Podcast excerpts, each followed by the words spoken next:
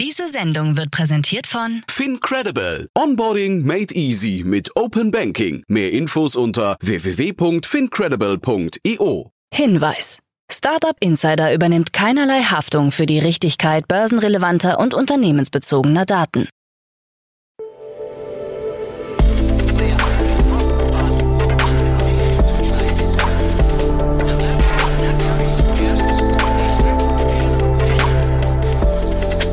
Insider Daily. Morgen Update. Einen wunderschönen guten Morgen und herzlich willkommen zu Startup Insider Daily in der Morgenausgabe. Es ist Dienstag, der 29. August 2023 und mein Name ist Nina Weidenauer und wir starten jetzt zusammen in den Tag mit diesen News. Tina Müller übernimmt Geschäftsführung bei Veleda. Pandadoc übernimmt Denario. Mehr Hightech-Gründungen in Baden-Württemberg und siebenstellige Finanzierung für Trade. Tagesprogramm. So, bevor wir näher auf die Themen eingehen, einen ganz kurzen Blick auf das heutige Tagesprogramm. In der nächsten Ausgabe kommt wie immer die Rubrik Investments und Exits und dort begrüßen wir heute Von Yi von Cavalry Ventures und er bespricht die Finanzierungsrunde von Translucent.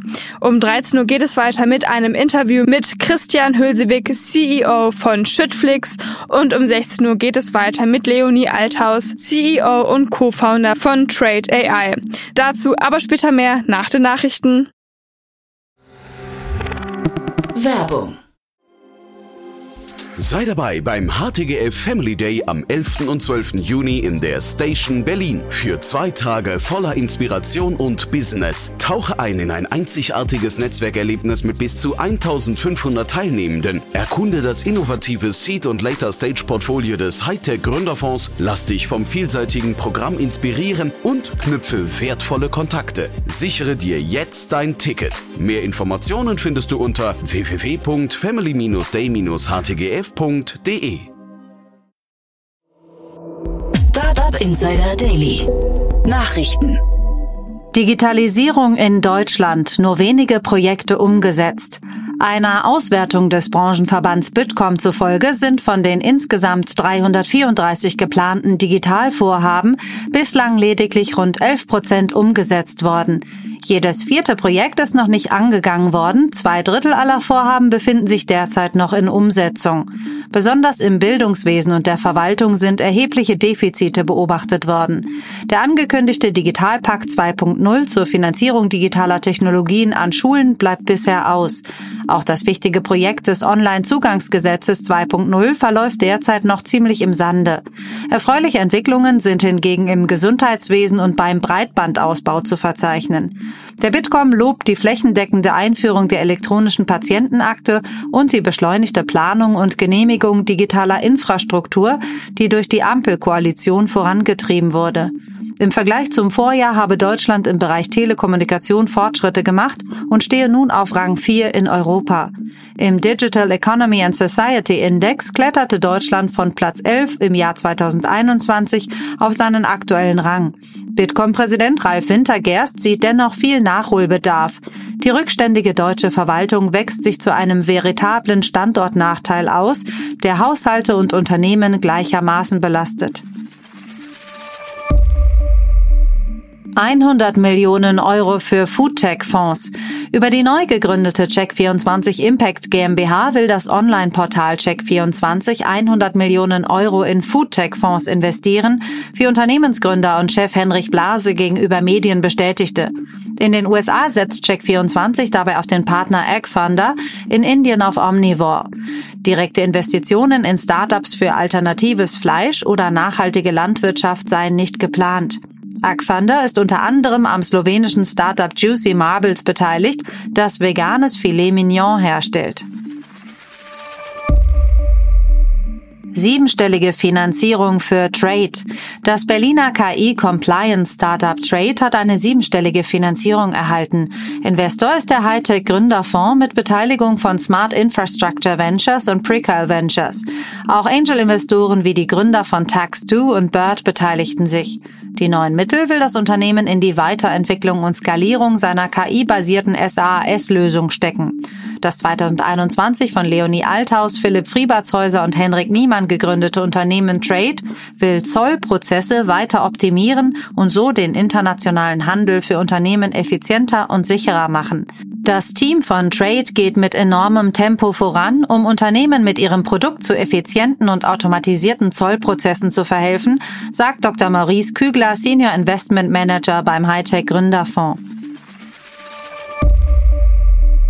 PandaDoc übernimmt Denario.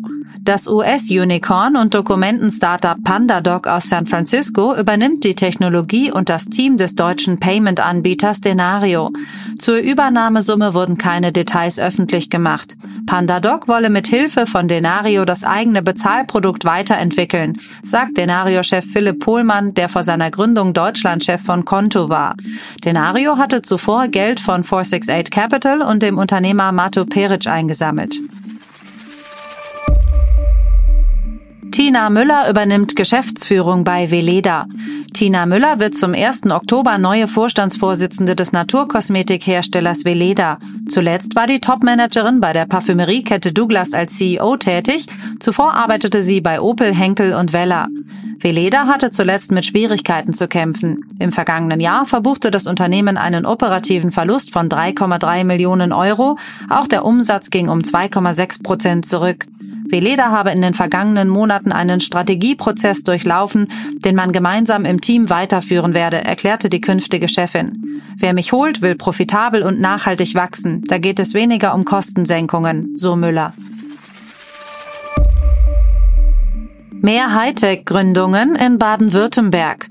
Laut einer Standortanalyse im Auftrag der L-Bank gibt es in Baden-Württemberg überdurchschnittlich viele Hightech-Gründungen.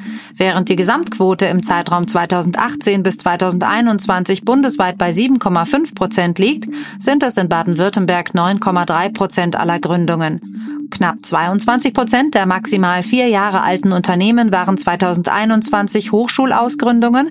Bundesweit lag der Anteil bei knapp 17 Prozent. Junge Unternehmen in Baden-Württemberg investieren mehr als sieben Prozent ihres Umsatzes in Forschung und Entwicklung. Bundesweit sind es knapp fünf Prozent. Das ist eine Bestätigung für den Gründungsstandort Baden-Württemberg, für die guten Rahmenbedingungen, die Entwicklungschancen und die gute Förderpolitik, sagt Edith Weimeyer, Vorstandsvorsitzende der Landeskreditbank Baden-Württemberg.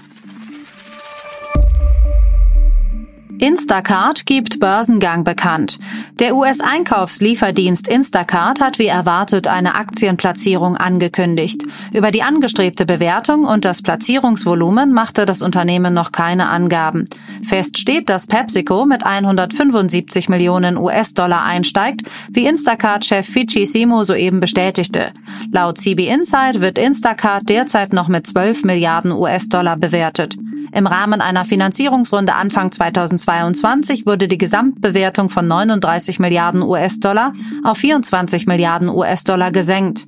Im abgelaufenen Quartal stieg der Umsatz im Jahresvergleich um gut 15 Prozent auf 716 Millionen US-Dollar.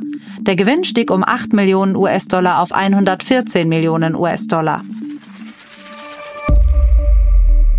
Artichoke Biotech ist insolvent. Die österreichische Artichoke Biotech GmbH hat Insolvenz angemeldet. Eine Fortführung oder Sanierung ist nicht geplant. Die Verbindlichkeiten des Covid-Testanbieters sollen sich auf 5,1 Millionen Euro belaufen. Von der Insolvenz von Artichoke Biotech sind 52 Mitarbeiter und rund 100 Gläubiger betroffen. Artichoke Biotech hatte sich während der Corona-Pandemie mit mobilen Labors in Containern einen Namen gemacht. Zeitweise waren die Tests des Unternehmens in vielen Schulen Österreichs zu finden. Hinzu kamen Abwassertests in Kläranlagen im ganzen Land. Zuletzt wurde eine eigene Softwareumgebung entwickelt. Mehr PropTechs in Schieflage. Laut dem neuen Halbjahresbericht zur deutschen PropTech-Branche befinden sich 55 Prozent mehr Unternehmen als im Vorjahr in einer finanziellen Schieflage. Im Jahr 2023 wird es voraussichtlich die meisten Marktaustritte von PropTech seit Beginn der Analyse im Jahr 2016 geben. Zum Stichtag 30. Juni 2023 sind dennoch 70 Neugründungen zu verzeichnen, was einer Neugründungsquote von 8,7 Prozent im ersten Halbjahr 2023 entspricht. 41,4 Prozent aller Gründungen fanden in Berlin, München und Hamburg statt.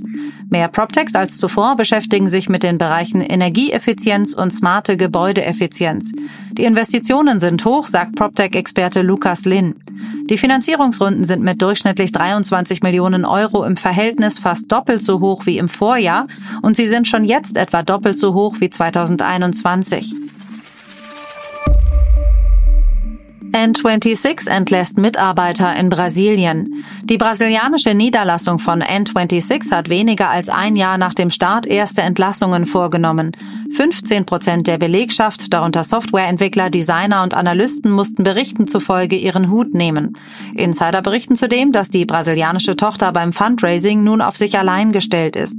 Nach offiziellen Angaben will das brasilianische Team unabhängig von der Zentrale agieren. Große Teile der Technologie würde die Tochter ohne Hilfe aus Deutschland selbst entwickeln. Eine Finanzierungsrunde, für die seit Mai Gespräche mit lokalen VC-Fonds und strategischen Investoren laufen, könnte rund 15 Millionen US-Dollar einbringen. WorldCoin-Kurs stark gefallen. Der WorldCoin-Token des gleichnamigen Startups von OpenAI-Chef Sam Altman hat rund einen Monat nach seinem Start einen neuen Tiefstand erreicht. Wurde der Coin am Einführungstag noch mit 2,71 US-Dollar gehandelt, sind es aktuell nur noch 1,22 US-Dollar. Die Halbierung hat auch Auswirkungen auf Personen, die ihre Iris für das Projekt scannen ließen. Sie erhielten dafür 60 WorldCoin-Token, die nun weniger als die Hälfte wert sind. Nach eigenen Angaben haben sich bisher rund zwei Millionen Menschen für die World ID registriert. In mehreren Ländern, darunter auch Deutschland, ist WorldCoin ins Visier der Datenschutzbehörden geraten.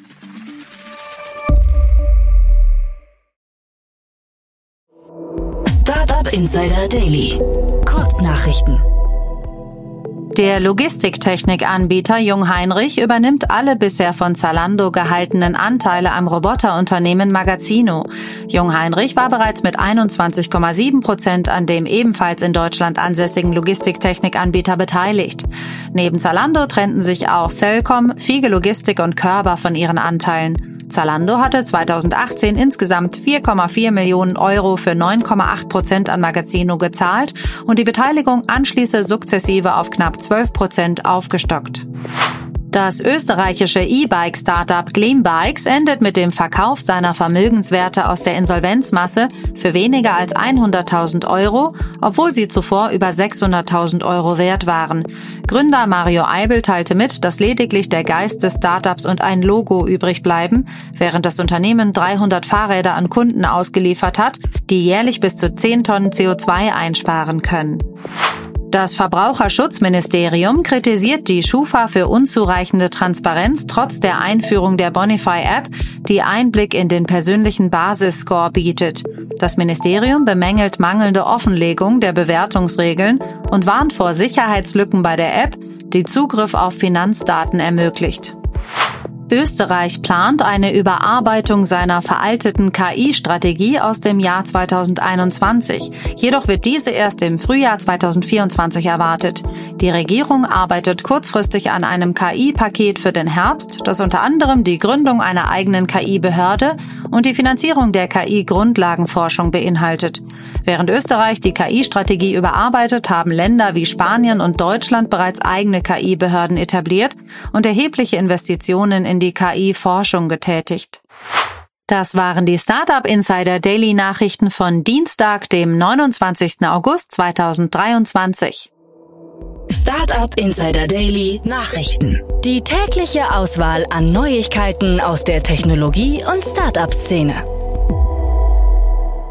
Ja, das waren schon die Nachrichten des Tages und jetzt werfen wir einen Blick auf das heutige Tagesprogramm bei Startup Insider. Wie schon eben erwähnt, in der nächsten Podcast-Ausgabe geht es weiter mit Von Yi von Cavalry Ventures und er hat sich eine Finanzierungsrunde ausgesucht. Das britische Fintech Translucent hat in einer Seed-Finanzierungsrunde 5 Millionen Pfund eingesammelt. Die Runde wurde von Calvin Ventures und Local Globe gemeinsam geleitet. Translucent bietet eine Plattform zur Vereinfachung der Buchhaltung für multinationale Unternehmen und möchte so die globalen Finanzprobleme lösen. Mehr Infos zu der Runde dann in der Podcast-Folge nach nach dieser Podcast-Ausgabe. Um 13 Uhr begrüßen wir dann bei uns Christian Hülsewig, CEO von Schüttflix. Nach einer starken Performance mit deutlichen Umsatzsteigerungen im Jahr 2022 erhält das Construction Tech Unternehmen aus Gütersloh insgesamt weitere 45 Millionen Euro frisches Kapital. Die neue Finanzierungsrunde wird von den Gründern und Bestandsinvestoren angeführt und durch eine Working Capital Linie ergänzt. Wer zu dieser Finanzierungsrunde und im Startup mehr wissen möchte, der sollte auf jeden Fall um 13 Uhr einschalten. Um 16 Uhr geht es dann weiter mit Leonie Althaus, CEO und Co-Founder von Trade AI.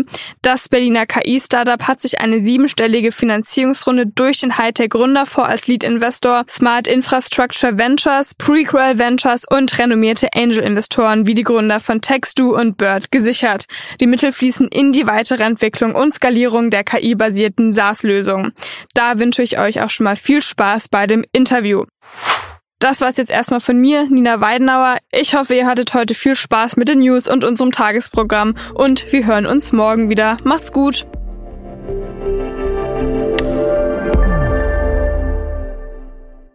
Diese Sendung wurde präsentiert von Fincredible. Onboarding made easy mit Open Banking. Mehr Infos unter www.fincredible.io.